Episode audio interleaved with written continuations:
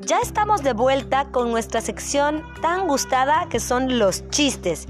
Y el día de hoy les tenemos dos buenísimos, ¿verdad Maite? Sí, son muy divertidos. Ok, pues iniciamos. ¿Cuál es la fruta más divertida? La naranja, ja, ja, ja. Está muy bueno. ¿Y saben cómo se llama el primo vegetariano de Bruce Lee? ¿Cómo? Pues brócoli. ¡Ay, está muy bueno! Gracias por habernos escuchado. Y luego vamos con otro podcast con nuevos chistes. Exacto, la próxima semana. ¡Adiós!